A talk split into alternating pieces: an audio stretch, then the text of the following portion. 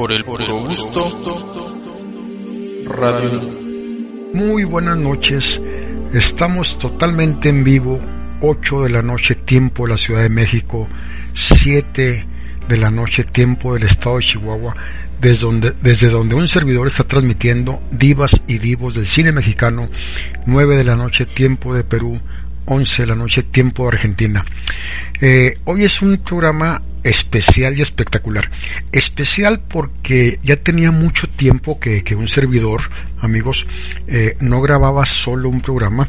Prácticamente desde mis inicios, allá por el 2017, 2018, este, quise darme ese lujo y les comenté que me iba a dar ese lujo en varios programas este año y sobre todo hoy que vamos a hablar de un tema que me gusta mucho un tipo de música, un estilo de música que, siendo sinceros, no a todo mundo les gusta o le gusta. Es una música muy especial para gente intelectual, gente culta o gente que le gusta, ¿eh? aunque no sea muy intelectual ni sea culta. Hay muchos jóvenes que les gusta, hay muchos adolescentes, adultos, personas mayores. Hoy vamos a hablar de las grandes divas del jazz. Así que va a ser un programa muy íntimo con ustedes. Eh, la música ya saben que es muy especial la música del jazz, ¿sí? A mí me gusta mucho y les comenté por ahí en algunos programas que me gusta mucho a mí cuando me pongo a estudiar, me pongo a hacer mis diplomados, cuando empiezo a estructurar los programas de radiola, este, o bien en la noche después de un día agitado, pongo esa música para descansar, para relajarme. Me encanta, me encanta esa música.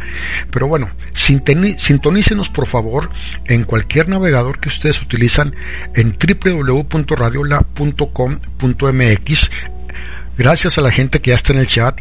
Gracias a la gente que no está en el chat, pero está dentro de la plataforma de Radiola. Eh, la gente que nos está escuchando también a través de otras plataformas donde Radiola tiene presencia, como es MyTuner, TuneIn, emisoras.com y Radio Garden. También la gente que nos está haciendo el favor en estos momentos de escucharnos en la repetición los domingos los miércoles, perdón, a las 2 de la tarde, tiempo de la Ciudad de México, o bien a toda esa gente que en estos momentos nos está escuchando en podcast. Descarguen los podcasts, más que descargarlos, reproduzcan los podcasts en la plataforma de Radiola. Ahí arriba en la parte superior hay un apartado que dice podcast, al dar clic les va a aparecer divas y divos del cine mexicano. Le dan clic, se vuelve a cargar la página y bueno, ya ustedes si tienen móvil, bueno, con su dedito le dan para abajo para que empiecen a, navegar, a buscar los podcasts. Si tiene, este, no sé, eh, computadora, el laptop, pues con el ratoncito le dan hacia abajo y van a empezar a, a ver los podcasts. Y bueno, estoy muy contento porque Primero que nada, eh, el pasado día 2, el pasado día 2 este, de este mes, eh, fue el famoso Día de la Candelaria. En México se festeja a todo lo que da, ¿sí? Porque en este día los tamales, el atolito, el champurrado que se hace con, con la masa del tamal y se saboriza, se le da sabor, se le da color, se le pone azúcar. Es muy común que en México y quizá en otras partes del mundo también celebremos este famoso Día de la Candelaria, que es una, es una fiesta popular, amigos, celebrada por los católicos, que bueno, celebra la presentación de Jesús en el templo, la purificación de la Virgen María después del parto y de la Virgen de la Candelaria. Por eso se llama así. En sí la Virgen de la Candelaria o la Virgen Mariana, como se le conoce en Tenerife, en las Islas Canarias, en, en España, ¿no? Y en parte del archipiélago de África. Entonces, pues bueno, ya imagínense ustedes en México comiendo muchos tamales, muchos tamales, mucho atole, mucho champurrado.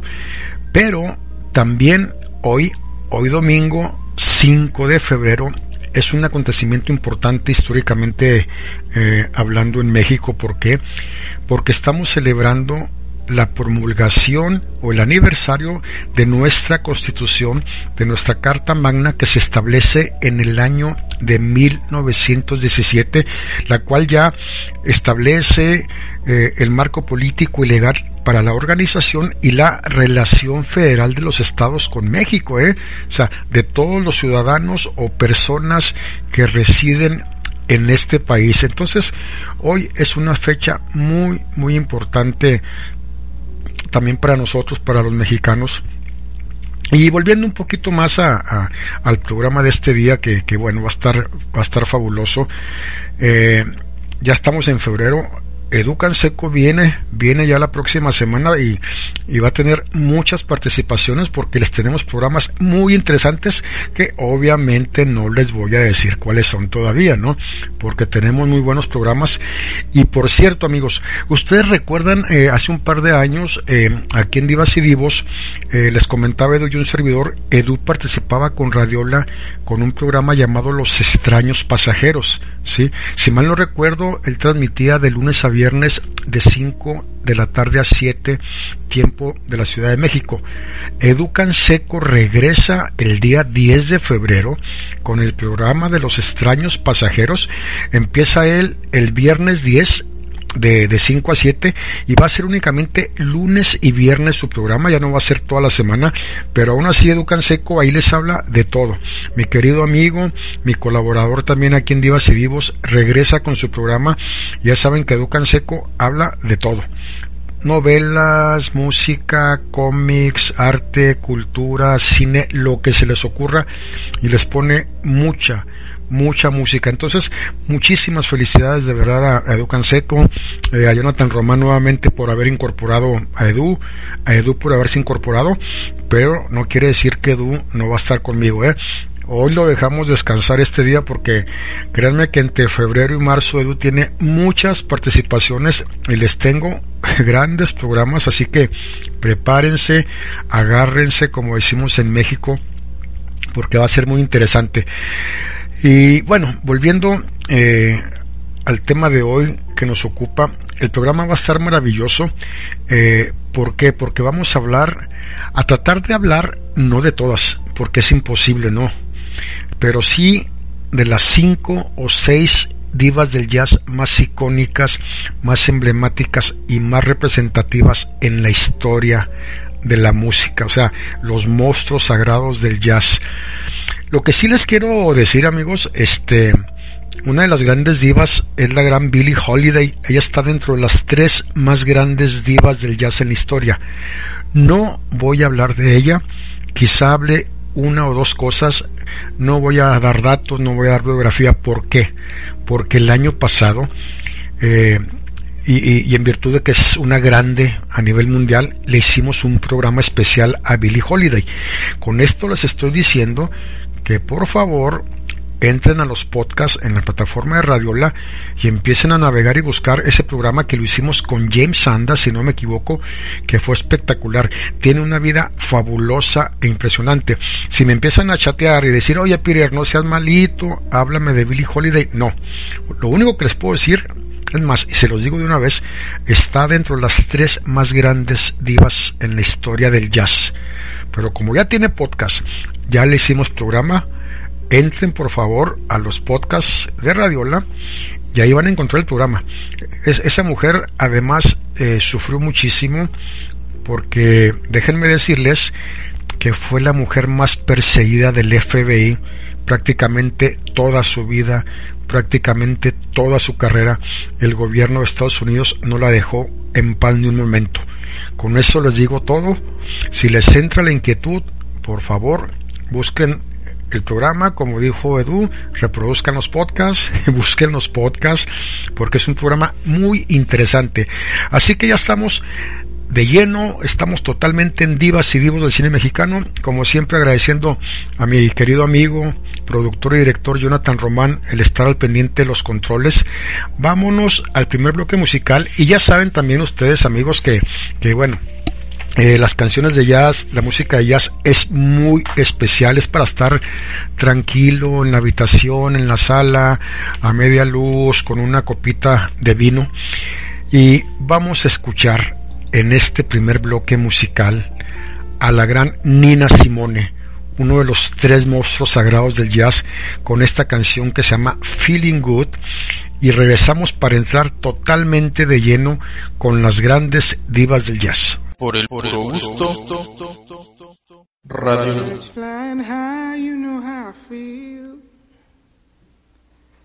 sun in the sky, you know how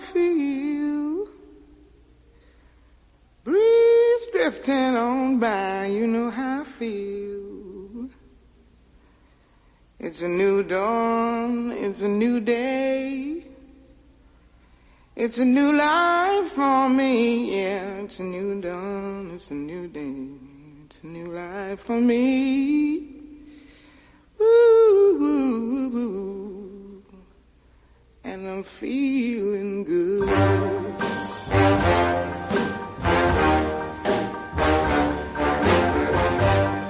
Fish in the sea, you know how I feel. River running free, feel.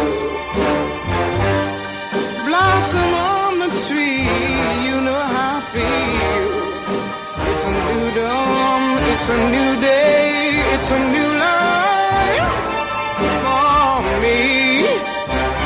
And I'm feeling good.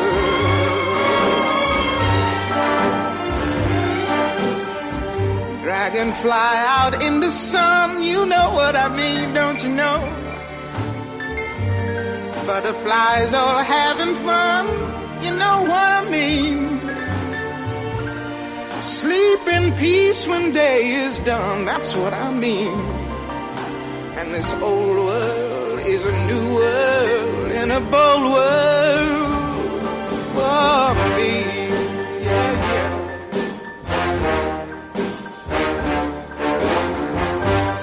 Stars, when you shine, you know how I feel.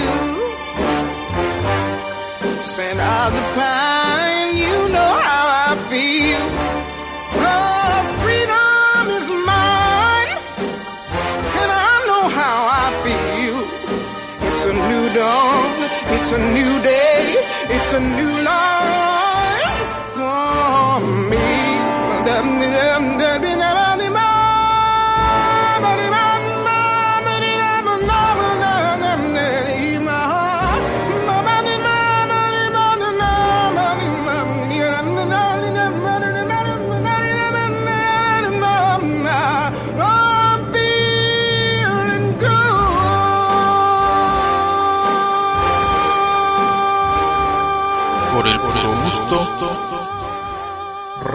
Pues bueno amigos, ya estamos nuevamente de regreso después de haber escuchado Feeling Good con la gran Nina Simone.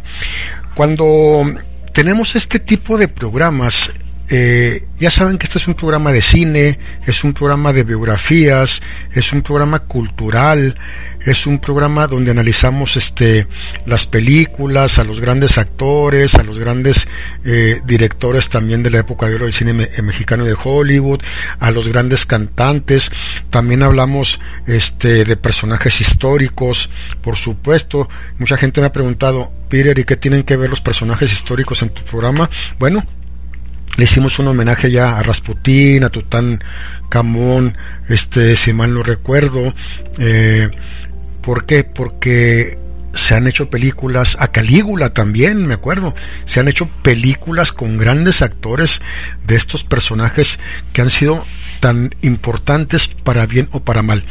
Y muchas ocasiones cuando hacemos estos programas de divas y divos del cine mexicano, no entramos de lleno con el tema, dependiendo de qué estamos hablando. Si aquí estamos hablando del género del jazz, yo no voy a entrar rápidamente a decirles quiénes han sido las grandes protagonistas del jazz, los monstruos sagrados del jazz, no. Tenemos que saber los orígenes musicales del jazz, eh, los orígenes culturales, este, qué tiene que ver con el blues, o sea, hay muchas cosas que tenemos que ver. Entonces, como parte de la cultura, y tómenlo así para si un día ustedes les preguntan, oye, ¿tú sabes cómo se origina el jazz? ¿Por qué se originó? Al menos traten de, de acordarse un poquito. Eh, el jazz es un género musical que nace a finales del siglo XIX en los Estados Unidos. Se expandió de forma global a lo largo del siglo XX. Eh, la, identidad de este género sí es muy compleja, amigos, porque eh, no puede ser, de eh, ¿cómo decirlo?, delimitada con, con gran facilidad, ¿no? los orígenes que tiene los orígenes musicales que tiene el jazz es el blues, que mucha gente lo confunde con el jazz, la música afroamericana, las marchas, la música clásica y el mistrel. El, el mistrel era un género teatral musical típicamente estadounidense ya por los años 1800 y 1900, ¿sí? Obviamente que el jazz, amigos, también tiene distintos ritmos. No sé si ustedes han notado cuando están navegando que quieren buscar jazz, les puede aparecer jazz relax, o sea, jazz relajante, no sé, como para, para dormir, para arrullarse, hay un jazz más alegre.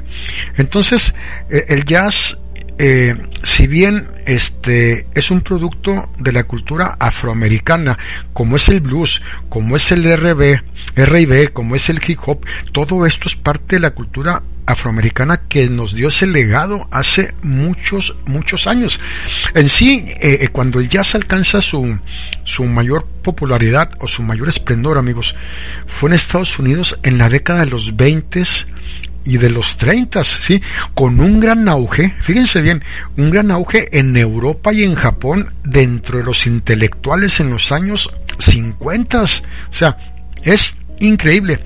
Pero, lo más increíble del género del jazz es que el género del jazz creó muchos subgéneros musicales, el ragtime, el New Orleans Hat, el swing, el bebop, como le llaman, el West Coast jazz, jazz, el jazz latino, el funky jazz, el soul jazz, la fusión del jazz. Entonces, es, es, por eso es muy, muy, muy complejo, este fenómeno de jazz. Y de repente hay cierta gente que se pregunta, ¿qué fue primero, el blues o el jazz? Eh, el blues fue primero que el jazz, pero déjenme decirles que fue primero, no sé, por muy poquito tiempo, muy poquitas semanas, muy poquitos meses que salió el blues antes que el jazz. Pero mucha gente nos confunde el blues y nos confunde el jazz como les decíamos. ¿Por qué? Ya les expliqué un poco y a grandes rasgos lo que es el jazz. Pero el blues, amigos, que es otro de mis eh, géneros favoritos, eh, las raíces del blues tienen eh, muchas similitudes en los instrumentos y, música y funciones sociales con los griots. Los griots, este, eran unos narradores de historias en África Occidental, o sea, de la sabana, ¿no? Eran como una especie de poeta, ¿sí? Pero el blues es un género musical que aparece a mitad del siglo XIX en las ciudades del sur de Estados Unidos. Eh, el blues, amigos, es una música de origen africana, obviamente, de carácter social, que todos los esclavos, porque recuerden que estamos hablando de la época del esclavismo en Estados Unidos y el del racismo, cuando surge el blues, cuando surge el jazz, es como, es como una válvula de escape de, de esa gente que, que cuando descansaba de sus arduas labores, eh, que los trataban, bueno, inhumanamente los capataces, eh, era la forma en que ellos se deshogaban, que se salían de esa tortura, de esa esclavitud. Y, y el blues, por lo regular, eh, además de tener sus raíces en África, se dice históricamente que también este tiene raíces en la música de, países este islámicos y en la parte central. Tal cual esta música de blues era una música de esclavos sí procedentes de las regiones musulmanas de África sí se les permitía de repente tocar ciertos instrumentos por parte eh, de los dueños de plantaciones, tanto eh, el género jazz como el género blues. Pero también en ocasiones se les prohibía por los capataces hacer tanto ruido en sus horas de descanso o en su descanso ya en la tarde nocturno, no les permitían tocar porque decían que era un ruido ensordecedor, cuando realmente amigos el blues es un ritmo triste, es un género musical de melancolía, eh, es un género de gritos llenos de ritmo, de disciplina, que representaban el desahogo de, de, quien lo interpretaba o de quienes lo interpretaban eh, este, en las plantaciones de esclavos, eh, a quienes les permitía esta música, igual que el jazz, mostrar su dolor, su opresión y los deseos. Entonces, si se dan cuenta, eh, el blues era una música de dolor, de tristeza, de melancolía. No es rítmica, ni tan rítmica, este, ni tan clásica como el jazz, pero sí el jazz tiene sus orígenes musicales en el, en el blues. Lo que, hicieron en el jazz, independientemente de que hay música jazz instrumental muy relajante, muy suavecita, pero también generó muchos, eh, muchos fondos rítmicos. Hay, hay mucho jazz rítmico también, ¿sí? Y también recuerden que hay jazz cantado. Hay blues tocado, hay blues cantado, hay jazz tocado y hay jazz cantado. Que siendo sinceros, yo prefiero el jazz instrumental. Cuando me quiero relajar y quiero estar estudiando como les digo cuando no sí sí puedo poner el, el, jazz este eh, rítmico porque también el jazz rítmico este es, es, es, buenísimo es muy muy bueno. Entonces esta mezcla de, de, del, del jazz que deriva un poco del blues y deriva de otros ritmos fue una bomba en aquellos tiempos en, en Nueva Orleans. Ustedes, saben, ustedes saben que en Estados Unidos Nueva Orleans es la cuna del jazz, ¿sí? Y en aquella época eso originó que mucha migración de músicos que empezaban a tocar jazz en aquellas épocas emigraran al norte, a Chicago, emigraran a New Orleans. Entonces fue impresionante, nada más que en Chicago fíjense bien, en Chicago se desarrolla un estilo más crudo, más, eh, más dinámico, con un lenguaje muy lacónico, muy eh, lleno de adornos, este, con pocos recursos musicales, pero con el ritmo africano al 100%. Entonces era impresionante este la mezcla que hacían del jazz porque le metían un poco de sentimiento también del blues, si era un jazz melancólico, un jazz relajante, o le metían un gran ritmo. O sea, fue, fue impresionante este lo que se hizo con eso y así es como empiezan a surgir, empieza la, la famosa explosión de jazz, la famosa explosión del blues clásico, porque a fin de cuentas jazz y blues van de la mano, aunque son distintos, pero ya empezaron a surgir las grandes estrellas como la inmortal Bessie Smith allá en los 1900, o sea, es impresionante, o sea, hombres también, obviamente surgieron muchos grandes músicos representativos de ese estilo, eh, Eddie Condon, Wingy Mahon, Pee Wee Russell, o sea, fue impresionante ya si nos vamos más adelante y muchos años más, bueno, ya podemos hablar del gran Miles Davis, por ejemplo, el gran maestro Louis Armstrong, que fue impresionante.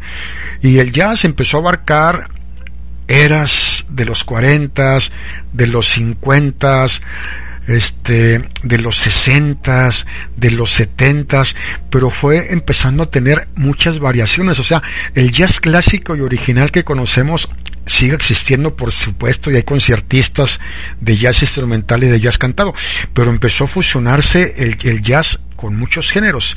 Y para irnos al siguiente bloque musical, para que ustedes se sorprendan, la gran música disco, efectivamente la música disco que, que tuvo su esplendor, su época dorada a principios eh, o más bien ya casi casi a fines de los 60 y principios de los 70 tiene influencia del jazz, ¿eh? Por si no lo sabían. Pero vamos a escuchar a una estrella, una estrella que, que es una de las grandes divas modernas, entre comillas, y contemporáneas, que se nos fue a sus escasos 27 añitos de edad. Fue la última gran reina del soul, del RB, del hip hop y del jazz también, la gran Amy Winehouse, que esta canción me gusta mucho y la escogí que se llama Back to Black. Muchísimas gracias por su chat, por sus saludos, por sus comentarios. Ténganme un poco de paciencia porque ahora sí que estoy solito. Sí, pues voy a aprovechar de repente ahí los bloques musicales para poder contestarles sus mensajes. Cuando sí tengo invitados, pues ya saben que aprovecho que habla James, aprovecho que habla Edu y rápidamente empiezo a revisar sus chats. Así que vamos a escuchar rápidamente a Amy Winehouse con Back to Black y volvemos con más de divas y divos del cine mexicano por el puro gusto. Radio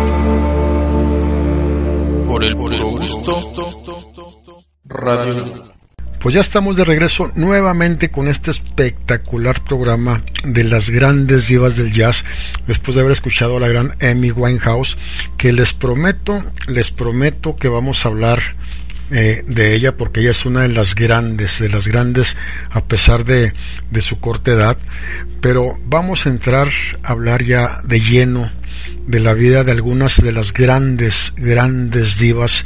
Y bueno, vamos a empezar amigos con un monstruo sagrado del jazz, esta mujer llamada Ella Fitzgerald. Ella nace en Newport, Virginia, un 25 de abril de 1917 y muere en el año de 1996 en Beverly Hills. Muere a los 79 años de edad, la famosa reina del jazz, la primera dama de la canción, o Lady Ella por Ella Fitzgerald. Eh, es, es, impresionante esta cantante estadounidense de jazz. Eh, ella era una cantante básica de jazz, pero el repertorio, el repertorio de ella, bueno, quiero, quiero aclararles algo, ¿eh? quiero aclarar algo. Todas las cantantes de jazz, amigos, cantaron blues, cantaron gospel, cantaron samba, calipso, bossa nova, pop, o sea, incursionaron en todos los géneros. Esta mujer no fue la excepción porque su repertorio de jazz es tan amplio, así como su repertorio de música swing. Cantó blues, cantó bossa nova, bossa nova que es otro de los géneros musicales brasileños eh, que se deriva entre una mezcla de la samba y del jazz. Cantó samba, cantó gospel, ¿sí? El gospel, eh, que también es, es parte de esa gran cultura afroamericana, eh, es una música estadounidense que surge en muchas iglesias pentecostales o, protestantes. Ya ven ustedes que de repente ven algunas películas donde la comunidad afroamericana está en la iglesia vestidos con unas túnicas blancas y empiezan a aplaudir y a cantar. Esa, esa es la música de gospel. Pero Ella Fitzgerald además abarcó el calipso, un género musical de Trinidad y Tobago, canciones navideñas y pop, junto con Billie Holiday, que reproduzcan por favor el podcast, ya les dije, y con Sarah Vaughan, está considerada como la cantante más importante e influyente de toda la historia del jazz y en general de la canción melódica popular de Estados Unidos. ¿eh? O sea, tenía una voz, amigos, espectacular, era un rango vocal de tres octavas altísimo, muy, muy alto, y destacaba mucho su clara, su precisa vocalización y su gran capacidad de improvisación. ¿sí? Tenía una técnica que ella empezó a desarrollar en los años 40 y que después de eso da surgimiento al famoso ritmo del bap o el bebop que es otro estilo musical del jazz. O sea, el jazz tuvo muchos estilos, muchos subgéneros, como les comenté empezando el programa. Es una mujer eh, que en los años 50 dio cátedra con su concepción de la canción melódica. Sin duda alguna fue espectacular. Ella Fitzgerald, amigos, fíjense bien, ¿eh? gana 14 premios Grammy. Impresionante. Incluyendo un Grammy a toda su carrera. Fue galardonada con la Medalla Nacional de las Artes y la Medalla Presidencial de la Libertad en Estados Unidos. Es impresionante lo que esta mujer hizo. Eh, el padre de ella era un conductor de tren que abandona a su madre, a Tempe Fitzgerald. Eh, la mamá de ella, como todas las grandes divas, ellas provenían de familias muy humildes. La mamá de ella era la bandera, ¿sí? Eh, y cuando ella era muy, muy pequeña, el padre las abandona, ¿sí? Entonces, las dos se trasladan de Virginia a Nueva York junto con el novio de la mamá. Eso sí, ya la mamá traía novio, o sea, apenas la dejaron y Dios mío. Pero en el año de 1932, la madre de la gran Ella Fitzgerald muere. Muere tras un grave accidente de, de, tránsito. Eh, entonces, ¿qué pasa con ella?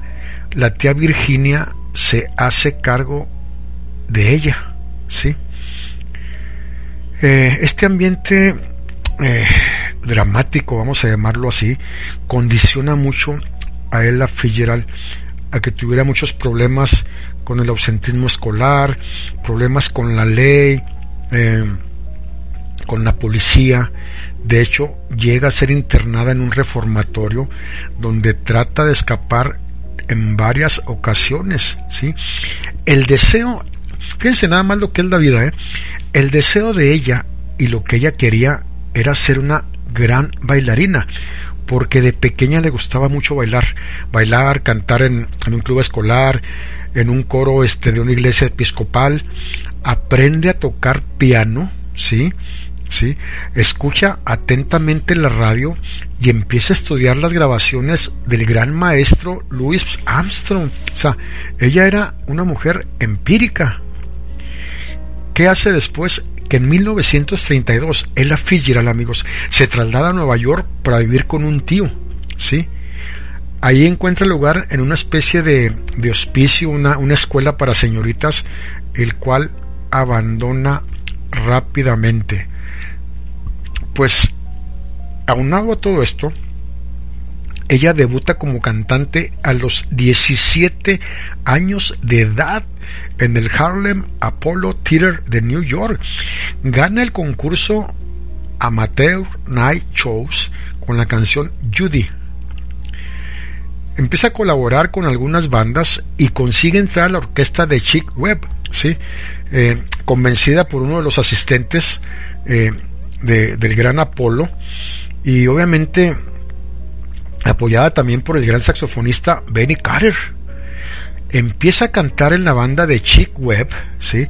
Chick Webb este, fue un gran eh, percusionista de jazz y swing. En aquella época, recuerden que, que los grandes cantantes del jazz eran hombres, pero empiezan a surgir las grandes divas, las grandes cantantes. O sea, Ella Fitzgerald, amigos, a los 17 años de edad, era, era una joya era una joya y cantaba con la estupenda orquesta de Chick Webb, o sea, con una gran naturalidad para el canto, una gran aptitud, era una de las mejores, o sea, no había razón para pensar que la, la diva Ella Fitzgerald con esa aptitud fuera a llegar dentro de poco tiempo a ser una de las grandes. Abandona la orquesta porque Chick Webb, que era el líder de la orquesta quien la contrata, fallece en 1939 con solo 30 años por la tuberculosis. Recuerden que en esa época había ciertas enfermedades que, que, no son como ahora tan, tan curables con las inyecciones, ¿no? Estamos hablando, ubíquense, y siempre que hacemos estos programas, se los ha comentado James Sanders, se los he comentado yo, cuando les estemos narrando, porque nosotros somos narradores, en este caso ahorita soy narrador, ya saben que de repente soy moderador, de repente soy entrevistador, soy interlocutor, pero ahorita soy narrador. Entonces, vamos a ubicarnos en esos años, ¿no? O sea, echen a volar su imaginación y empiecen a imaginar a Ella Fitzgerald en esos años. Entonces Chick Webb fallece, ¿sí? Eh, la banda continúa con su gira bajo el nombre nuevo de Ella Fitzgerald y la orquesta famosa. Años más tarde, tantas giras, tantos conciertos, la agotaron. La agotaron. El, el estar al pendiente de la orquesta, el dirigirla, el cantar a diario, y eso origina que se disuelva esta gran orquesta. Una vez que ella se repone, amigos, pues del agotamiento físico que tenía de tantas giras, en un lejano 1941 empieza la carrera como solista. Canta con Dainky Spot, con Louis Jordan, de Delta Rim, pero en el año de 1946 empieza a cantar con cierta regularidad en los conciertos de Norman Granz. Norman Granz fue un gran empresario de jazz, considerado el más exitoso de la historia. También fue manager de grandes eh, cantantes, fue manager incluso de, la gran Ella Fitzgerald. ¿sí? Él la convierte rápidamente a, a Granz en su, en su manager, ¿sí?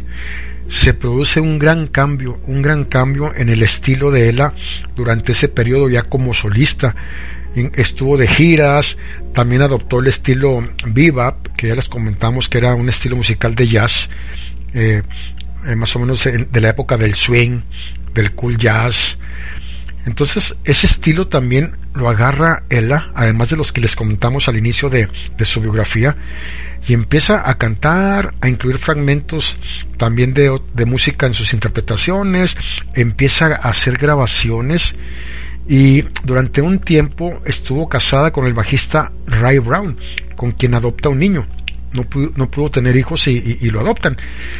Y lo que hacía ella era usar el trío de este bajista que era su esposo para que ellos la acompañaran en sus conciertos. Entonces, Eh, fue impresionante lo que Ella Fitzgerald y lo que sí yo no sabía es que eh, ella aparece en una película en el año de 1955 llamada Pete Kelly's Blues. Firma con el sello Verbe y durante varios años grabaría famosas canciones de los grandes compositores de aquellas épocas como Cole Porter, Duke Ellington, Harold Harley. Es impresionante lo que, lo que hizo eh, Ella, ¿no? Este, su gran don con las cuerdas vocales, su manejo de las orquestas, el manejo de, de sus tres octavas de tesitura.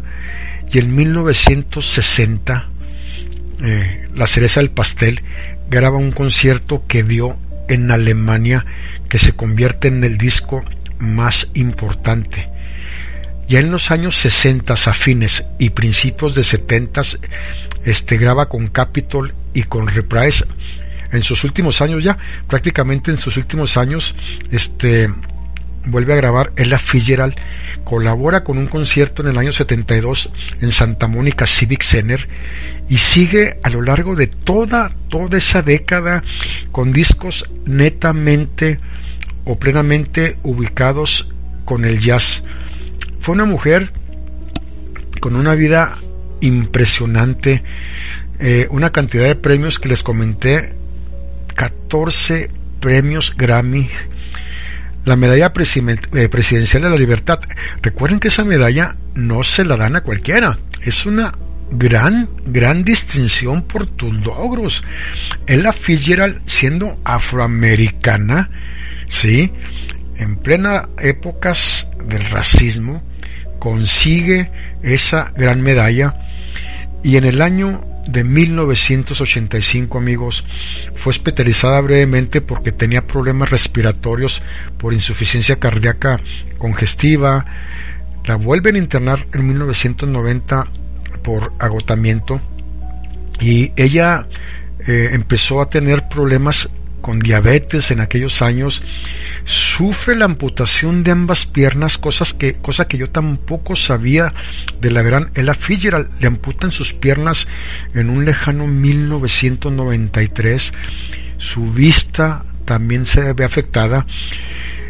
Iba y venía a los hospitales y ya cansada de tanto hospital, ella quiso pasar sus últimos días en casa tristemente confinada en una silla de ruedas esta grande, pasa sus últimos días prácticamente en el patio trasero de su mansión en Beverly Hills con su hijo Ray y su nieta. Y ella decía que solo quería oler el aire, escuchar a los pájaros, escuchar reír a, su nieta Aldis, ¿sí? En el último día de su vida fue llevada al hospital, se sentó ahí durante una hora aproximadamente, ella, estando ahí, alza la vista con una suave sonrisa en su rostro y dijo, estoy lista para irme, estoy lista para partir. La regresan a su casa y muere un 15 de junio de 1996 a los 79 años de edad. Echaremos de menos a Ella Fitzgerald, sin duda alguna, y su, su funeral fue privadísimo amigos. Prácticamente no no quisieron que, que fuera nadie a su funeral. Con esto vámonos ya al siguiente bloque musical. Muchas gracias, qué bueno que les está gustando el programa. Y como les digo, este me gusta de repente este hacerlo solo mucho tiempo sin hacerlo.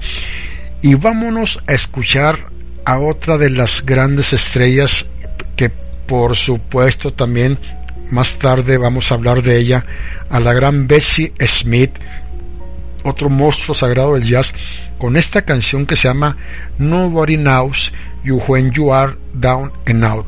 Un título un poco larguito, nada más un poquito, pero disfruten, relájense, su copita de vino, su tequilita, su pisco y su cervecita y volvemos con más de divas y divos del cine mexicano. Por el puro gusto. Radio.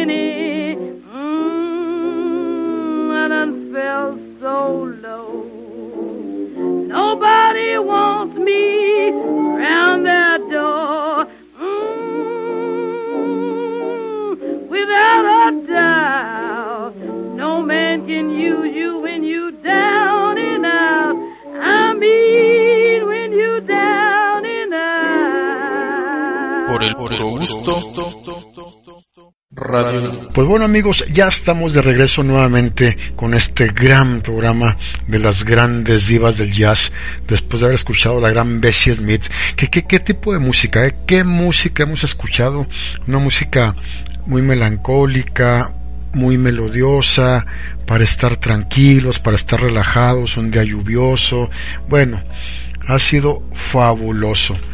Y fabuloso va a ser la siguiente diva de la cual vamos a hablar, llamada Eunice Kathleen Waymon, mejor conocida como Nina Simone.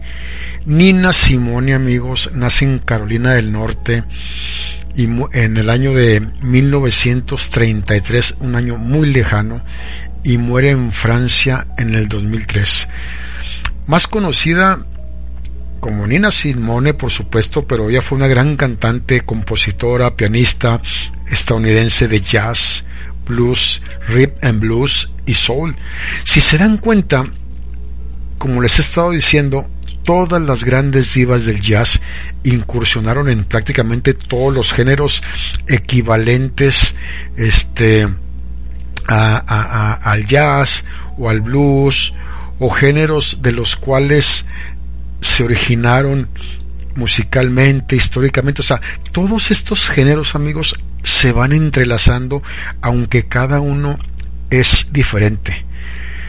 La gran Nina Simone es una mega estrella, tan es así que su sobrenombre es The High Price of Soul, la alta sacerdotisa del soul. Estilísticamente no hay mejor palabra que pueda caracterizar a, Nina Simone. Este, y yo creo que la palabra es eclecticismo, sin duda alguna. eh, es una, una voz de élite, una voz excelsa, una voz pura, una voz santa, un rango que tenía eh, propio de ella de, de, contralto que de contralto perdón que el contralto amigos en las mujeres es una voz femenina más grave sí no es tan aguda como la normal es más grave y destaca más por la rica sonoridad y amplitud de su registro de su registro grave, ¿sí? Ella se caracterizaba mucho por la pasión que imprimía este su voz jadeante, sofocada, sin aliento. E, es, es impresionante lo que esta mujer, lo que esta mega estrella hizo, pero eh, cuando cantaba Nina Simone, amigos, llamaba mucho, mucho la atención por esas transiciones entre el susurro, entre el grito, entre, ¿cómo decirlo?, entre lamento. Ya escuchamos el primer bloque musical con ella, con la canción Feeling Good, donde pudieron darse cuenta la forma de, de, cantar, pero algo muy interesante de Nina Simone, amigos, además de la gran cantante, no es únicamente eso, ¿eh? Nina Simone fue una gran luchadora, de los derechos civiles de las personas de ascendencia africana. Esta lucha eh, quedó muy expresada en muchas ocasiones en sus canciones. ¿sí? Cuando asesinan a ese gran líder, eh, ministro, activista, bautista, eh, Martin Luther King Jr., allá por el año de, de 1968, este, ella abandona Estados Unidos tras la muerte de Martin Luther King Jr. porque estaba hastiada de la segregación racial en contra de los afroamericanos. Ella tenía una personalidad, una personalidad muy fuerte ¿eh? y en la industria musical tenía fama de ser muy temperamental, ¿sí? Una, una caracterización que Nina Simone, amigos, toma muy en serio aunque su personalidad también era arrogante y era muy, muy distante, eh, en las últimas décadas eh, parecía ya que, ¿cómo decirlo?, disfrutaba un poco más el acercarse a las audiencias, a sus fans, a contar anécdotas. Nina Simone fue una mujer muy especial, ¿eh? con un carácter muy especial, con una arrogancia muy especial un temperamento muy especial, pero dentro de eso una gran defensora de los derechos civiles, como les dije. Tiene 15 nominaciones a los premios Grammy. Es impresionante, ¿eh? Y fue reconocida también en el Salón de la Fama en el año 2000. Es impresionante. Dos días antes, amigos, de que Nina Simone falleciera, en el año 2003, se le concede un diploma honorario en el Instituto Curtis, la Academia de Filadelfia, que la rechazó por el gran racismo que existía cuando ella tenía 19 años de edad y por ser negra. O sea, si se fijan en todo esto, el común denominador de estas grandes divas fue que vivieron en los años 20, en los 30, en los 10 y en los 40, cuando el racismo estaba en su máxima expresión. Mas, sin embargo, a sus conciertos asistía gente blanca. Gente blanca o gente de color. Era, era, era impresionante, ¿no? Era muy impresionante. Ella, sin duda alguna, también igual que, que Bessie Smith, igual que Ella Fitzgerald, que Sarah Bauhan, por ejemplo, cantaban mucho en, eh, ¿cómo decirlo? En iglesias, en iglesias. Estudiaron piano también. La mayoría de estas mujeres, amigos, estudiaron piano. Es, es, es increíble lo que ella hacía y más que sí les cuento que empezó a tocar piano ya con dos años de edad y a los doce años debuta en un recital. O sea, es impresionante. Cuando les voy a contar una anécdota para que vean cómo estaba el racismo y lo he repetido ya no sé cuántas veces en este programa, este sus padres fueron a ese recital para pues para escucharla cantar obviamente, ¿no? Se habían sentado en primera fila. Fueron obligados a moverse para que otros asistentes blancos que querían estar en primera fila ocuparan sus lugares. Ella se negó a seguir tocando hasta que sus padres volvieran a ocupar el lugar asignado, cosa que no ocurrió y ella no tocó. Dejó el recital. Por eso, ese tipo de condiciones de vida, eh, eh, el racismo, el racismo tan, tan marcado que, que había ahí, este, la segregación racial, ¿sí? fue lo que le obliga a involucrarse de plano y de lleno en el movimiento por los derechos este, civiles. Es impresionante lo que, lo que hace, lo, que hace ella, ¿no? Eh, gracias a los patrocinadores que ella tenía, eh, empezó a estudiar el piano en una prestigiosa escuela en Nueva York pero la falta de recursos le impiden alcanzar el gran sueño que, que Nina Simone tenía, convertirse en la primera pianista negra de concierto en Estados Unidos. Posteriormente, amigos, su familia se traslada a Filadelfia, donde intenta conseguir una beca en el Instituto de Música Curtis. Fue rechazada por el color de su piel, pero el Instituto Curtis se, defiende, se defiende o se defendió diciendo que, que, la causa fue que, bueno, tenían mucha gente, había muchos candidatos con más alto nivel pianístico que ella y que las plazas eran muy reducidas cuando Nina Simone ya daba conciertos a sus 12 años de edad. O sea, una aberración total. Debido a esta decepción que tuvo la gran Nina Simone, declaró que, y, lo hizo textualmente en entrevistas, que nunca pudo superar ese golpe del racismo, eh, abandona la música clásica, eh, empieza a acercarse al jazz y al blues y empieza a trabajar en el club nocturno de Atlantic City, ¿sí?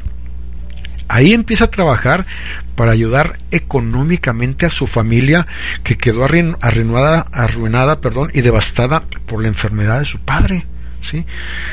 Eh, aunque aquellos clubes nocturnos o sea, eran clubs, eran tugurios de, de mala muerte, aplica los conocimientos clásicos adquiridos y se convierte en una gran virtuosa. Ahí fue amenazada y fue violada por Andy Struth, un policía del barrio, que logró, es increíble, casarse con ella y pasando de policía a convertirse en manager del artista y controlar su carrera. A ver, otra vez vamos a regresarnos. Es increíble. Fue amenazada y violada por un policía que se casa después con ella, se convierte en su manager y es el que se encarga de controlar su carrera. Dios mío, permítame tomar un sorbo de agua porque eso es impresionante. ¿eh? No, no, no, no. Pero bueno, en el año del 54, amigos, este ya adopta el nombre profesional de Nina Simone. Esa Nina era el alias que le había dado su novio, la palabra niña, para niña en español, Nina, niña. Y también la actriz eh, o la cantante la toma de la gran Simone Signoret, esa mujer hermosa francesa casada con Yves Allegret. Y bueno, se da a conocer en público, interpreta grandes melodías y empieza a vender, a vender y sus grandes éxitos eh, en los 60 en los 70 en los 80 incluso en Inglaterra ah, había un sencillo llamado My Baby You Scare for Me que la marca de perfumes Chanel la usa para el anuncio de Chanel Number 5 o, Chanel número 5 fue explotada como tenía que ser y maltratada profesionalmente por su marido. O sea, sin duda alguna te casas con tu violador que era policía, lo nombras tu manager y te controla eh, definitivamente todo, todo lo que tienes que hacer. Sin duda alguna, arte cansada de, de, Estados Unidos, se va y emigra a Barbados, este, prefirió irse para allá.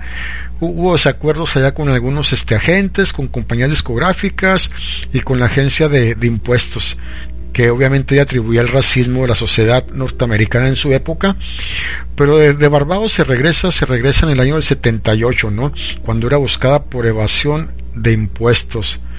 O sea, ¿qué pasó? Que su marido y su manager la arruinó, además de que se había negado a pagar los impuestos que Nina generó por sus presentaciones. O sea, es increíble, increíble. Se regresa a Barbados, donde mantiene una relación sentimental con el ministro Errol Barrow. Ya cantaba en los 80 nuevamente en Barbados, después fue a cantar a Londres, eh, se fue a vivir a Liberia. Imagínense nada más, o sea, la República Liberia en África, después reside en Suiza, eh, reside en Holanda y termina de establecerse en Francia. En 1990 y tristemente también como le pasó a nuestra otra diva que les platicábamos en el bloque pasado, Nina Simone, amigos, fue diagnosticada con trastorno maníaco depresivo bipolar. Fue increíble lo que pasó con estas estas grandes divas. Y pues bueno triste tristemente nuestra querida eh, Nina Simone eh, fallece en el año 2003 2003 esa terrible terrible enfermedad este maníaco depresiva de la cual pues bueno no, no pudo levantarse eh, no la pudo superar pero eso sí, en el 2018, ya hace muy, muy poco tiempo, este, ingresa al Salón de la Fama también del rock and roll, del rock and roll.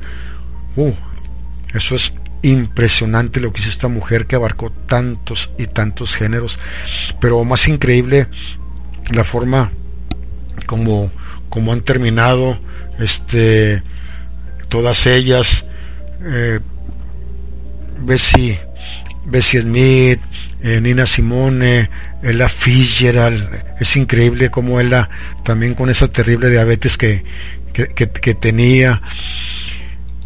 No sé por qué eh, mujeres que sufrieron tanto con hombres que las maltrataron, con un, gobierno que las persiguió y tener ese fin, pues así es la, la, triste realidad con estas grandes divas del jazz y en este orden de cosas, pues vámonos, vámonos ya a nuestro siguiente bloque musical y vamos a escuchar a la gran Ella Fitzgerald con esta canción que se llama The Very Tough of You. Disfruten otra de las super divas. Muchísimas gracias por su chat, por sus mensajes, por sus saludos. Volvemos con este gran programa de las divas del jazz. Por el puro gusto. Radio.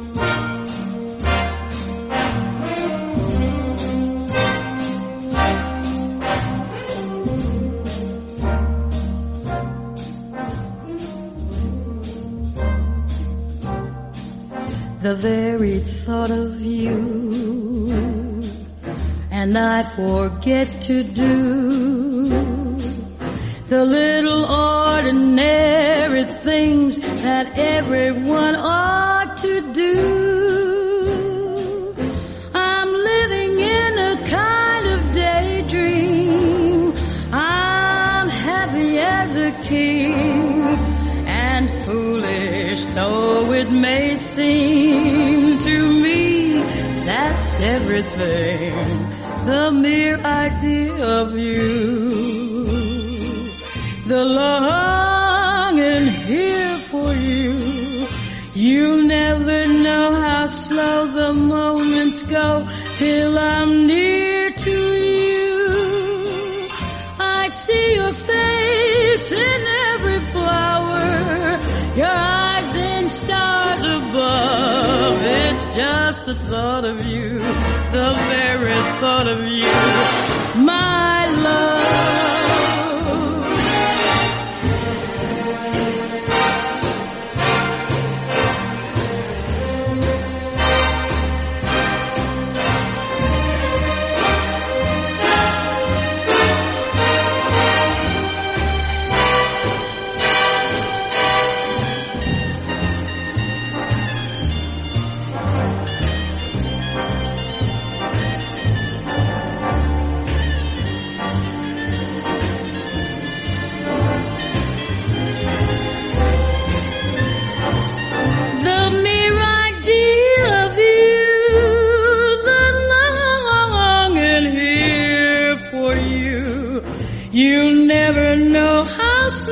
The moments go till I'm near to you.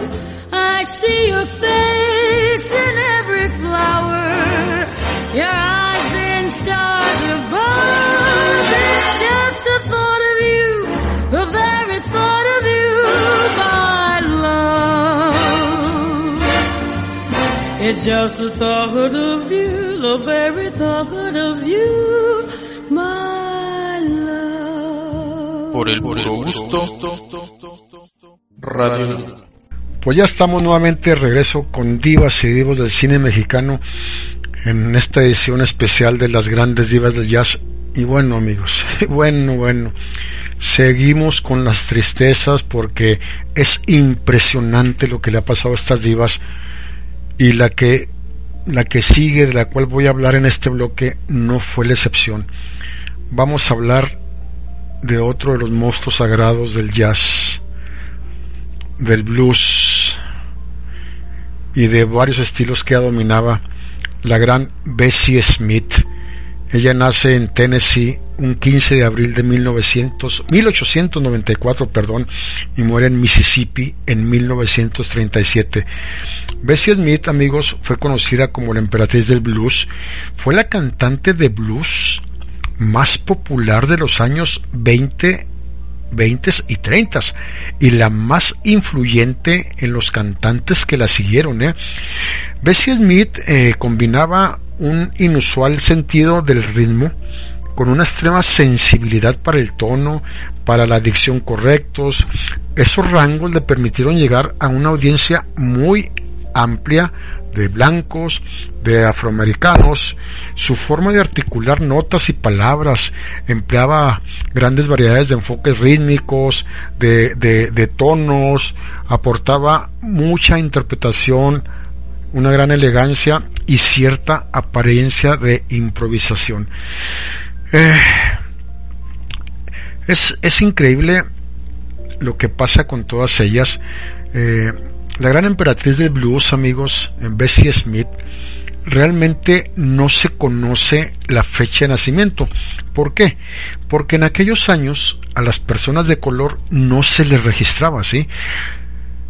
Años más tarde, eh, y, me voy a adelantar muchísimo a su vida personal, eh, muere en un accidente de, de tránsito. Disculpe, me estoy tomando agua. ¿Por qué? Porque después de que sufre ese accidente de tránsito, por la desidia de un hospital que le negó la asistencia alegando que era negra, tal cual. ¿Sí? Dicen que la lápida de la megaestrella Bexy Smith la pagó la gran bruja cósmica, la gran Janis Joplin, otra mujer que bueno, tan talentosa como Amy Winehouse y que es parte del Club de los 27. Al funeral de Bessie Smith acudieron más de 80 mil, 80 mil personas. Su niñez fue muy difícil en Tennessee, la cuestión racial, otra vez les vuelvo a repetir lo que ya les dije en bloques anteriores, estas grandes estrellas estaban en el pleno apogeo del racismo, de la segregación racial. Es impresionante, es impresionante lo que esta grande, con esa gran dicción, con esa dicción tan clara, ese gran oído, esa afinación, esa voz tan centrada, para mí es una de las más espectaculares de Bessie Smith en, ese aspecto. Y recuerden que a ella la escuchamos ya en el bloque 3, con ese, con ese título tan largo que les comenté, ¿sí?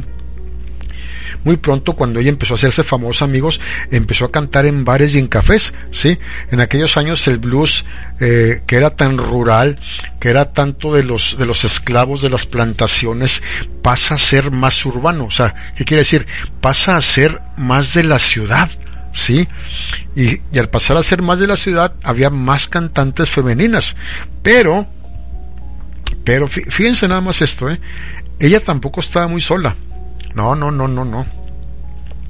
El maestro Louis Armstrong, un muy joven maestro Louis Armstrong, que es uno de los grandes divos del jazz en nombres, la acompañó muchas veces cantando. Imagínense a Bessie Smith, imagínense al maestro Louis Armstrong cantando. O sea, esas voces y esos registros de ambos quedan grabados como grandes obras maestras. O sea, es espectacular. De hecho, todavía pueden encontrarse por ahí eh, algunos registros de esos encuentros, creo, de esos temas. Eh, busquen ahí en YouTube, donde están cantando a dueto Bessie Smith y Louis Armstrong. O sea, esa voz que tenían los dos llenaban los teatros, llenaban los salones y lo más impresionante amigos, no había necesidad de instalar amplificadores. La sonoridad que ambos alcanzaban era impresionante. La voz hermosa y esbelta de, de, de Bessie Smith, este, eh, hipnotizaba el escenario junto con la voz ronca y potente del maestro Armstrong. Es impresionante. Triunfo total de, de ambos. Fue una de las grandes, grandes estrellas, eh, Bessie Smith, que lamentablemente muere a los 43 años de edad. Wow, en el año de 1937. Esa fue a grandes rasgos la vida de Bessie, sin entrar mucho al, al aspecto de, de cómo empezó, de sus padres. E, eso sí, fue muy famosa, vendió muchos, muchos discos. ¿Y, y, por, qué, por qué soy tan breve con Bessie Smith? Porque quiero irme rápidamente a otra de las grandes para dejar a una que nos falta en el penúltimo bloque.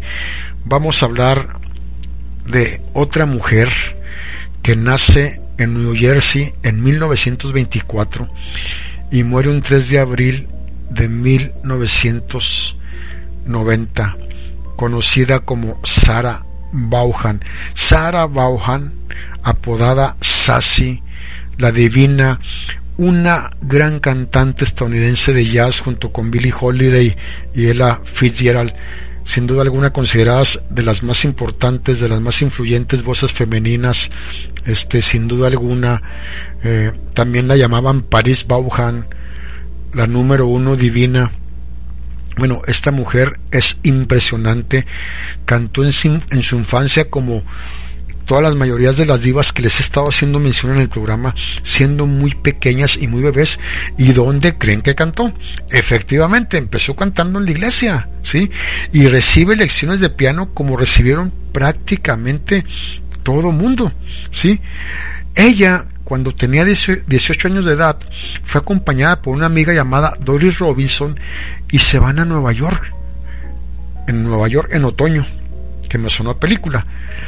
Entonces, eh, Vaughan, acompañando a su amiga Robinson, le sugiere que participe en el concurso en el Apollo Theater Amateur Night. Entonces Vaughan toca el piano para que su amiga cante y gana el segundo lugar. Más tarde, Vaughan decide volver y competir como cantante y ganó. Ganó sin duda alguna y el premio fue 10 dólares y fue llamada la promesa así detrás y así tal cual. Después de un retraso considerable, ya cuando gana ese premio en el Teatro Apolo, la consideran una gran promesa, pues al paso de varias semanas, quizá meses, fue contactada por el Teatro Apolo para hacerla de telonera, o sea, abrir el espectáculo de la gran Ella Fitzgerald. Imagínense nada más, una mega estrella que todavía no sabía que iba a ser mega estrella, le iba a abrir sus conciertos o recitales a otra mega estrella, ¿sí? Tiempo después de, de, actuar ahí en el Apolo, Bauhan fue presentada líder de la banda y pianista, este, en ese momento, y la empiezan a escuchar y rápidamente descubrieron el talento que tenía y le ofrecen un gran contrato, un gran contrato, eh, contrato, perdón. Entonces, este señor Earl Hines hizo una gran mancuerna con Sarah Vaughan y pasó en el año 93 y pasó el año 94 recorriendo todo el país con esta gran big band de Earl Hines y el cantante Billy Eckstein, ¿sí? Ella fue contratada como pianista y bueno, era impresionante lo que lo que la gran Sara hacía como como pianista y lo que posteriormente hizo en su carrera en solitario. Es impresionante lo que hizo en los clubes de Nueva York. Este, prácticamente sus viajes por el mundo, sus grandes canciones, sus grabaciones en 1946 muy conocidas, sus grandes éxitos en el 48. Es impresionante. Cuando cuando llega el estrellato en el año de 1948, entre 1948 amigos y 1953 es el estrellato y los años de grabación con Columbia Records, que es la marca comercial más antigua conocida este en el mundo.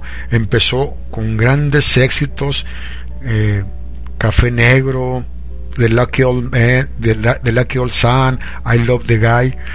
Fue muy elogiado por la crítica y en el año de 1947 o elogiada, elogiada siendo mujer, en el 47 gana el New Star Award, el premio como la nueva estrella del jazz, así como premios de la revista Downbeat en el 47 y en el 52. Entonces, las grabaciones que tuvo con la Columbia y el gran éxito crítico que tuvo, le dieron muchas oportunidades de actuar en los mejores clubs de todo Estados Unidos a principios de los 40 y a principios de los 50. Fue impresionante los éxitos y los años que esta mega estrella Sarah Vaughan este hizo, la cual permanece activa hasta 1980 y empieza a recibir muchos reconocimientos por su contribución a la música. Recibe una placa en la calle 52 afuera del estudio de la CBS conmemorando los clubs de jazz. Es impresionante. Gana Grammys, gana Grammys latinos sin duda alguno y tiene una discografía impresionante. O sea, la discografía de Sarah Vaughan es larga, larga, larga, larguísima. Ojalá, ojalá amigos, eh, esta música que estamos poniendo, este programa, los lleve a meditar un poco. Escuchen esta música, no, no siempre tenemos que tener música muy ruidosa en la casa, o mucha música de balada, o de disco, rancheras, o, o boleros, o banda, lo que ustedes quieran. Esta música, créanme, les transmite una gran, paz, una gran paz. En el año del 89, Sara empezó a cancelar una serie de compromisos porque empezó a tener problemas con la artritis en su mano. Llega siendo una cantante y una pianista virtuosa, no pudo, no pudo completar las actuaciones en Japón, en Asia ni en Estados Unidos. Eh, durante una de sus actuaciones en el Blue Jazz Club de New York en 1989 fue diagnosticada, además de las artritis que tenía con cáncer de pulmón, estaba demasiado enferma, no terminó el último día, no terminó el último concierto, fue a quimioterapias y pasó sus últimos meses entre su casa y el hospital. Sarah Vaughan se cansa de luchar y exigió ser llevada ya a su casa, igual que otros grandes divas que les he comentado esta noche, donde muere el 3 de abril de 1990 mientras veía una película en la televisión con su hija, una semana después de su 66 aniversario. Es increíble. Sí les vamos a poner una canción de Sarah Vaughan, pero va a ser la última va a ser la última. ¿Por Porque ahorita que estaba bien hablando de la vida de Sarah Vaughan, les hablé también del maestro Louis Armstrong, una mega estrella del jazz y él acompañó en sus inicios o en los inicios de ambos se acompañaron. Entonces quiero invitarlos a escuchar esta gran canción con el maestro Louis Armstrong, que yo creo que es su canción más icónica y más emblemática que es What a Wonderful World disfruten este mega programa, en verdad yo lo estoy disfrutando mucho con la música y volvemos con más de las grandes divas del jazz aquí en Radiola en www.radiola.com.mx en su programa Divas y Divos del cine mexicano. Vamos a escuchar al maestro Louis Armstrong. Por el puro gusto.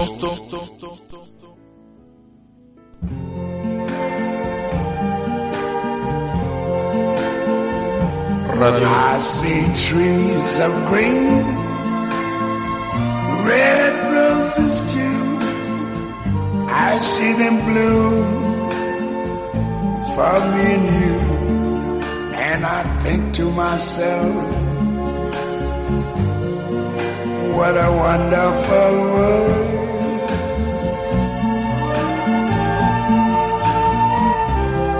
I see skies of blue and clouds of white. The bright blessed day, the dark sacred goodnight. And I think to myself, what a wonderful world.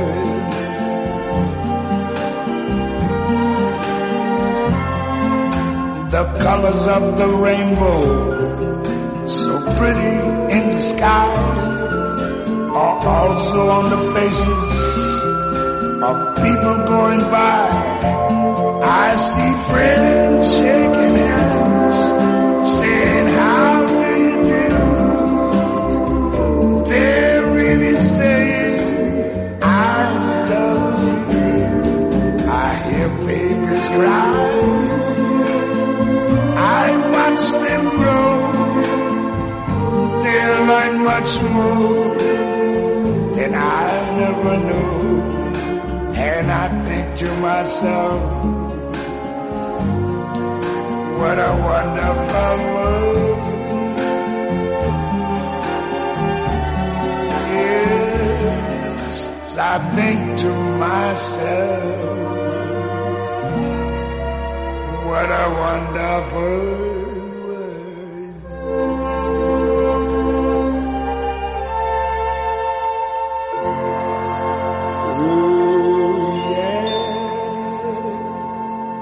por el puro gusto. Radio Pues ya estamos nuevamente de regreso con este espectacular programa. No sé qué les pareció esta canción de What a Wonderful World, World del maestro Louis Armstrong, que es espectacular. Y quise dejar este, este bloque eh, para hacerle un homenaje a la que para mí es la última gran diva eh, del jazz, del soul, del RB y de ritmos caribeños. Eh, tristemente ella es integrante de ese macabro club de los 27, esos grandes estrellas jóvenes que mueren exactamente a los 27 años de edad. Estamos hablando de la gran Amy Winehouse. Ella nace en Londres en 1983, un 14 de septiembre, y muere un 23 de julio del 2011. Y a pesar de sus vicios, eh, su, droga, su drogadicción, su, su alcoholismo, pues ella muere de intoxicación etílica por alcohol. Es una gran, gran compositora, cantante y multiinstrumentista. Una voz poderosa, una voz profunda de, de contralto, eh, su mezcla ecléctica de varios géneros musicales, como ya se los, ya se los dije ahorita. Y aquí lamentablemente, amigos, eh, esta mujer, y quiero ir por partes, y voy a hablar generalidades de ella, para no entrar a su biografía, porque nunca va a terminar, pues, tendría que hacer un programa completo, pero de entrada el, el novio que tuvo en los últimos años, en lugar de, de ayudarla, pues la perjudicó más porque él también, él también era adicto, una, una relación muy, muy, muy conflictiva que tuvo con, con este tipo que le empujó más a la adicción al alcohol, a las anfetaminas, a la cocaína, al cannabis, al, ex, al éxtasis, al LSD, a la heroína, al crack, al alcohol y al cigarrillo. Amy Winehouse, cuando, cuando empezó su carrera, amigos, y, les, les invito, los invito a que vean imágenes de ella, eh, Winehouse físicamente una mujer muy atractiva, con un cuerpo espectacular, una silueta mmm, bellísima, perfecta diría yo, cuerpazo tenía mi Winehouse, no tenía tantos tatuajes o no tenía tatuajes, no usaba piercings, de verdad era una mujer muy atractiva. Y si le sumamos a todo, a todas esas adicciones, de todas esas drogas que les acabo de mencionar, eh, y que fue introducida por su ex marido, obviamente, a todo eso, y, y también ser dependiente de químicos. Ella tenía una constante lucha con la depresión, con la ansiedad y con la anorexia alcohólica, ¿no? Es, esa anorexia alcohólica, pues junto con la bulimia, son trastornos de la conducta alimenticia, es un desorden muy, muy, muy fuerte. Precisamente por eso, precisamente por eso, a ustedes la pueden ver en los últimos años de su vida, prácticamente era un cadáver forrado con piel. Es increíble cómo cómo termina, eh, perdón, cómo termina Amy Winehouse. Eh, ella se retira de la industria musical en el 2008 para seguir un tratamiento psicoterapéutico y psiquiátrico, ¿sí? Comienza a tomar también antidepresivos y, y ansiolíticos, ¿sí? Lamentablemente tuvo una vida tan desordenada, hizo intentos de regresar al escenario porque en muchas ocasiones en pleno concierto eh, en el escenario se perdía, no sabía dónde estaba, olvidaba las canciones, se caía y muchas ocasiones no terminó de los conciertos y el público obviamente empezó a abucharla, ¿no? Entonces hizo muchos intentos fallidos y obviamente que iban a ser fallidos porque su adicción era tremenda a cualquier tipo de, estupefacientes, ¿no? Eh, fue encontrada muerta en su casa en Londres aquel fatídico 23 de julio a los 27 años de edad y en el momento de su muerte ella estaba tomando una droga sedante llamada Librium, que es un ansiolítico también. Entonces, la sedaba para librar a su cuerpo de la adicción al, al alcohol, pero lamentablemente muere intoxicada por alcohol. Era tremenda la ingesta alcohólica de, de Amy Winehouse, era tremenda la ingesta y lamentablemente de estupefacientes. Y en esa corta edad e-, es impresionante los premios que ella recibe. Recibe estuvo nominada bueno no sé eh, 20 veces aproximadamente a premios y mínimo ganó 14 la mejor canción contemporánea, la mejor cantante femenina británica, la mejor canción contemporánea, la mejor artista elegida por los propios cantantes, grabación del año, canción del año, Grammys ganó cinco Grammys, canción del año, artista revelación, mejor artista pop femenina, mejor álbum pop, mejor grabación del año, estuvo nominada también a los Grammys al mejor álbum del año, ganó la mejor solista femenina, la mejor canción y letra, el mejor dúo que hizo con Varia en Sol. O sea, es impresionante que tú a tus 27 años de edad hayas recibido esa ingesta de premios. Ahora sí hablando de ingestas, lamentablemente, una mujer impresionante en verdad lo que hizo a su corta edad y que triste y lamentablemente ella perder su vida empezó a, a, tener fama y empezó a ingerir drogas.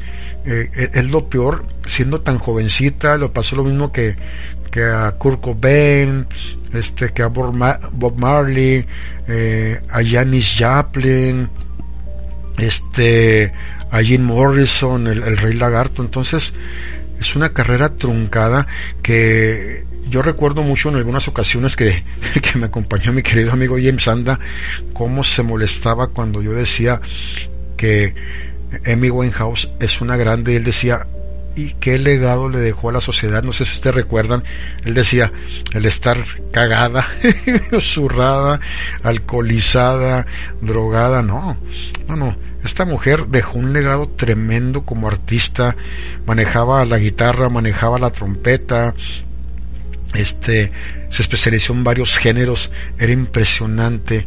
Eh, lo que hizo este Amy Winehouse en su corta edad, este 1.61 de estatura, terminó pesando menos, menos de 50 kilos. Imagínense nada más, o sea, lo, que era esta mujer, o sea, terminó convertida en un guiñapo. El álbum más vendido en el mundo en el 200, 2000, eh, 2007, con más de 6 millones de copias. Cinco trofeos durante la 50 edición de los premios Grammy en el 2018. Es impresionante. Imaginen ustedes si Amy Winehouse, amigos, viviera todavía, tendría ahorita 37 años, ya hubiera rebasado a Betsy, a Billie Holiday, a Sarah Vaughan, a, a Ella Fitzgerald, a todas las grandes que ustedes me pusieran enfrente.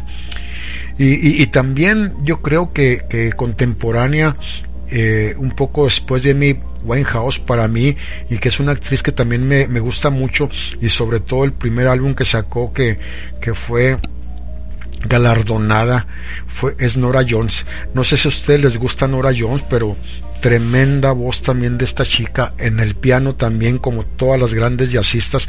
También para mí yo creo que después de Emmy que obviamente que nadie se va a acercar ya a Emmy y a las divas que les hemos hecho ahorita mención. Hay más hay más pero en este programa yo quise estructurar a las más icónicas y a las más emblemáticas. Y la última grande que no, que no vivió en los 20, en los 30, en los 40 y que tuvimos la gran fortuna de ver en estas épocas fue la, la gran Amy, Amy Winehouse. Yo creo que después de ella, como les digo, Nora Jones se, se, acercó y quizás se acercó únicamente con su primer álbum porque después hizo más cosas Nora Jones que no, no dudo esa capacidad y la voz porque sigue siendo una voz maravillosa de, de Nora Jones, pero el primer álbum Don, Know Why que sacó y todas esas, esas, grandes canciones fueron impresionantes.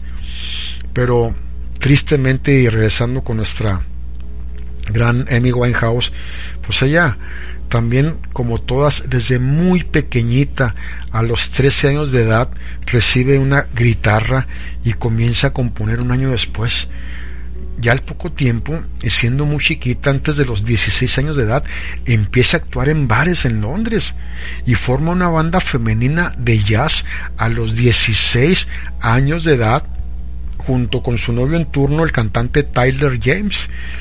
Es impresionante, o sea, Tyler James, ese novio, le entrega este, una maqueta a un productor para que viera las canciones, lo que ella hacía, y Amy Winehouse así consigue su primer contrato musical profesional con Simon Fuller, Simon Fuller, que es un gran empresario, manager y productor de televisión inglés. De ahí en adelante, la vida de, de Amy Winehouse y los triunfos, pues ustedes ya lo conocen, ¿no? Eso sí, el, gran eh, cantante, el cantante favorito, al que le tenía gran admiración Amy Winehouse era el famoso Blue Eyes, el gran Frank Sinatra. Imagínense ustedes que su primer álbum lo tituló Frank por la gran admiración que ella tenía y lo lanza un 20 de octubre del año del 2003. Era impresionante lo que hizo a mí, incluso los críticos, amigos, en estos, en esas épocas compararon su voz con la de Sarah Vaughan, que les acabo de hablar un poco en el bloque pasado, y Macy Gray, que es otra de las grandes, grandes divas del jazz. Entonces es impresionante lo que hizo esta mujer, pero es más, más triste. Si ustedes se fijan, desde que empecé a hablar de la primera gran diva, todas terminaron trágicamente, diabetes, piernas cortadas por diabetes, este muerte en accidente de tráfico, este muerte por cáncer, este además de, de, la artritis, Emi, pues bueno, todo lo que se metía esta mujer era impresionante de, de estupefacientes y de alcohol. No había quien le aguantara el ritmo. La verdad, este, me da a mí mucha tristeza eh, al estar narrando ustedes la vida de las grandes divas del jazz eh, qué muertes tan trágicas. Quizá las divas antiguas, las clásicas, las de la época de oro de Hollywood, no merecían ese destino porque además de eso, a ella les tocó el racismo, la segregación radial, eh, racial en plenitud. Amy Winehouse, no, Amy, Amy Winehouse lo tuvo todo y echó a perder su vida prácticamente en un abrir y cerrar de ojos. Es, es increíble la verdad que se nos haya ido tan rápido esta gran mujer que dejó tanto legado a sus escasos 27 años de edad. No quiero pensar si siguiera viva y siguiera componiendo. Imagínense, se iba a convertir en la más grande estrella. Pero bueno, vámonos ya al último, al último bloque musical, amigos. Y en el bloque pasado les hablé de la gran Sarah Vaughan, que es considerada la reina, la reina, la emperatriz del soul, del jazz, ¿sí? Y vamos a escuchar esta canción que elegí especialmente con ella, que es la canción Over the Rainbow. ¿La reconocen? Claro que sí, de la película El Mago de Oz. No esperen escucharla al estilo de, de, Judy Garland, ni esperen escucharla a ese ritmo. Vamos a escuchar esta canción que en esa época acaba de salir la película y Judy Garland la hizo famosa la canción. Sarah Vaughan dijo, déjenme la, la grabo tipo jazz, versión jazz, más tranquila, más calmada. Me encantó. Me dan su opinión, por favor, en chat. Y muchísimas gracias. Les he estado contestando poco a poco. Gracias este, por escucharme. Gracias por los saludos a un servidor. Así que volvemos para regresar con la parte final de Divas y Divos del cine mexicano. Por el puro gusto. Radio.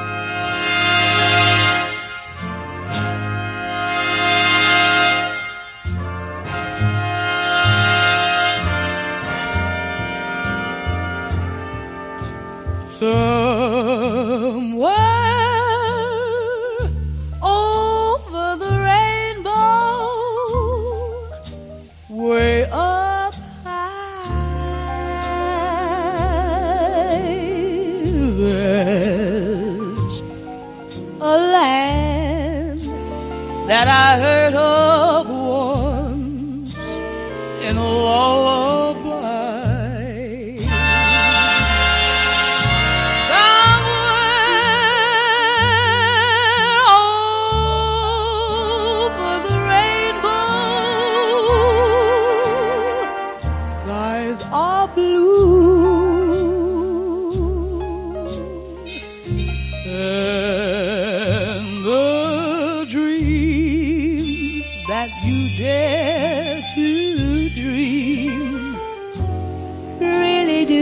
true. Someday I'll wish upon a star and wake up where the clouds are far behind me.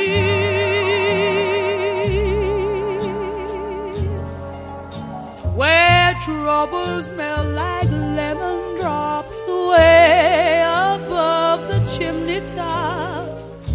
That's where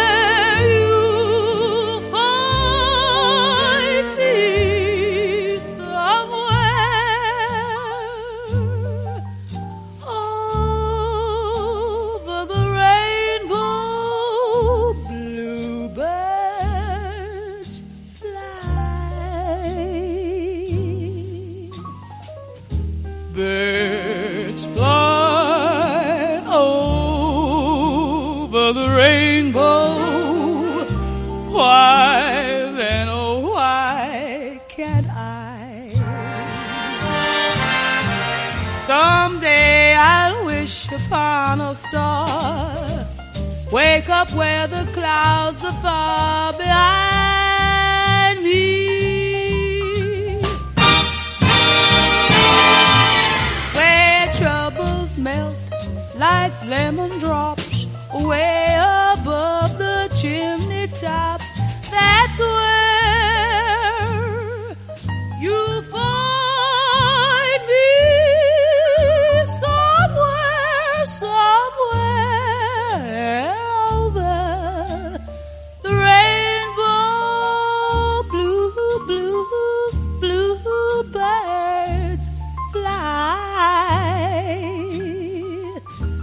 Birds fly over the rainbow. Why then,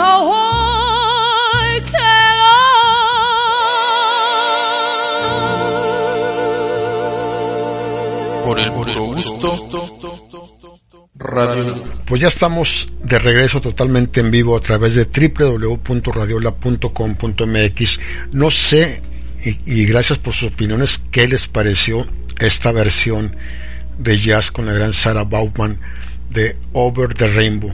A mí se me hace preciosa, preciosa esta canción, esta interpretación, muy distinta porque tomen en cuenta que es jazz. Eh, este programa, y como lo dije en el bloque pasado, eh, me ha gustado, es uno de mis géneros favoritos de, de, música, el jazz, sobre todo el instrumental me gusta más, como les comentaba. Hemos, hemos visto cinco, cinco, seis divas eh, de las más emblemáticas, de las más icónicas, las más poderosas, eh, podría decir yo, de esa forma. Ha sido un programa muy informativo, muy ameno, muy cultural. Eh, entren al mundo del jazz, entren en la música del jazz cuando ustedes quieran estar relajados, quieran estar tranquilos en la casa después de un día ajetreado. Esto, esto es lo mejor para descansar, para relajarte, relajarse con café, con una copita de vino, escuchando a estas grandes, grandes intérpretes.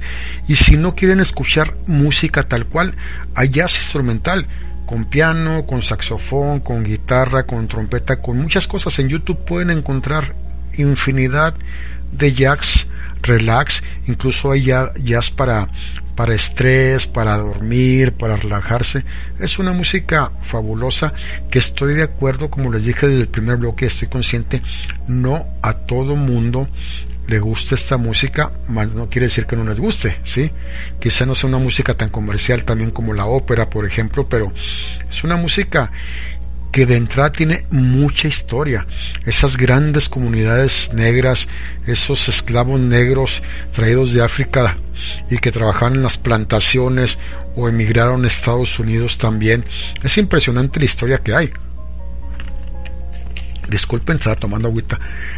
El programa ha sido muy interesante. Les agradezco mucho su chat, les agradezco mucho eh, los comentarios, lo que han estado opinando, lo que han estado diciendo sobre, sobre este programa, que ustedes pueden tener su favorita, ustedes se pueden quedar con su favorita, Nina Simone, eh, Ella Fitzgerald, Bessie Smith, Sarah Vaughan, Amy Winehouse, eh, Nora Jones, o sea, hay más grandes cantantes en los 20, en los 30, en los 40, sin duda alguna, de este género musical. Pero es como todo, ¿no?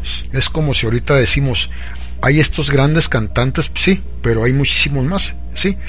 Pero estos son las mejores a nivel mundial en la historia y son cantantes multipremiadas, multipremiadas.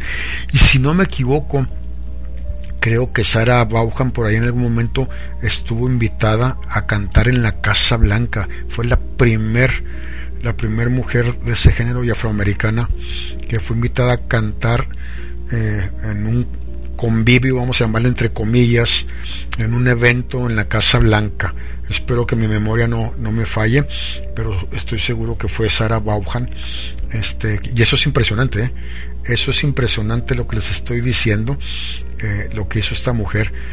El jazz es un género muy bonito, es un género que gusta a jóvenes, incluso hay muchos jóvenes que les encanta este género, a esos tipos chaborrucos como yo era en su momento, porque yo siempre he sido chaborruco, la verdad, toda mi vida, y les he platicado, y es espectacular, es espectacular lo que es el jazz, así como es espectacular, amigos, el programa que les tengo la próxima semana. Y bueno, pues ya es hora de decir de quién vamos a hablar la próxima semana.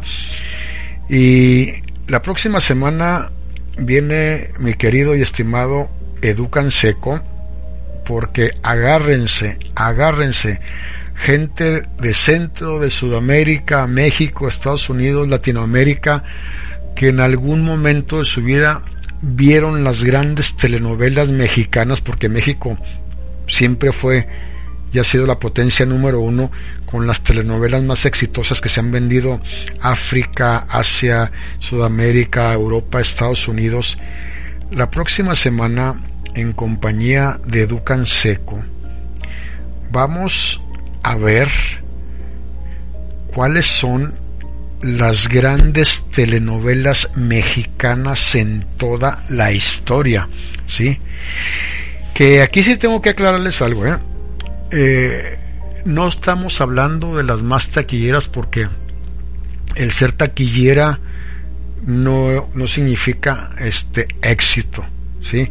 Porque, pues bueno, podríamos empezar con Talía y Mariela del Barrio, María Mercedes, Marimar, no, no, no, sí, fueron taquilleras, sí, pero no son películas con tanta fuerza ni tanta potencia, ni son películas que pararon prácticamente este a la gente a la hora novelas, perdón, a la hora en que se transmitía, con el final, con la parte intermedia, con saber quién es el asesino.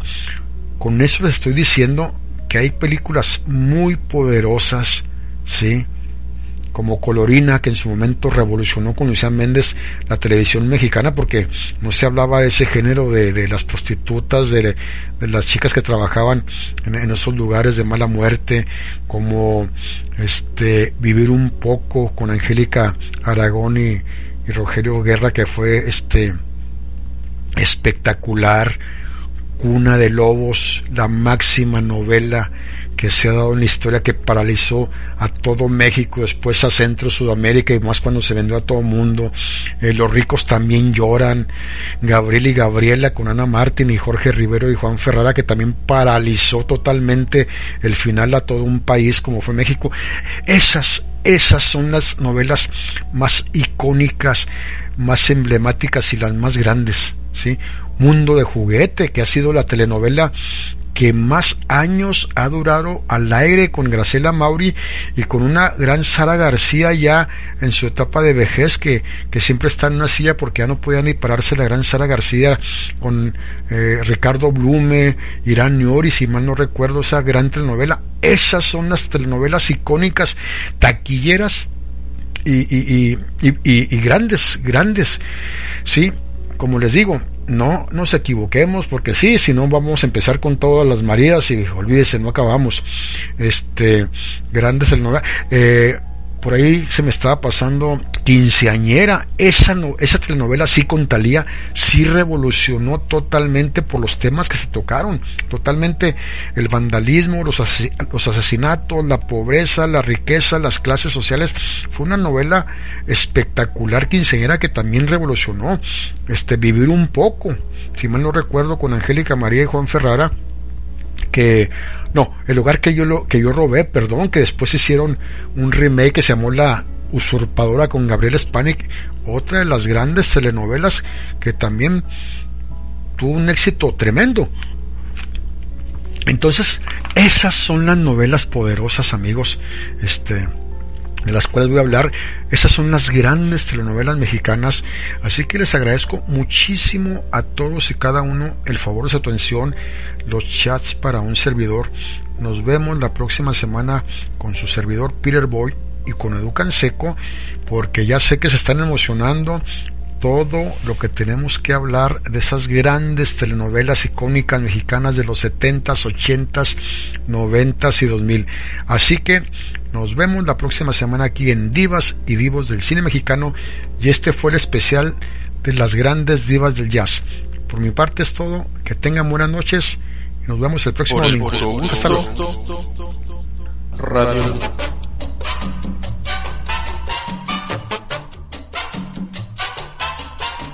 Te invitamos a conocer otra manera de escuchar la radio. Todos los domingos por Radiola.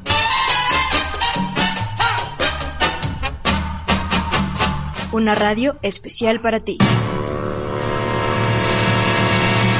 Por el puro gusto. Divas y Divos del Cine Mexicano es un podcast de Radiola KBPS. Recomienda este podcast en tus redes sociales utilizando el hashtag por el puro gusto. Síguenos en nuestras distintas plataformas, escribe una reseña y califícanos. Radio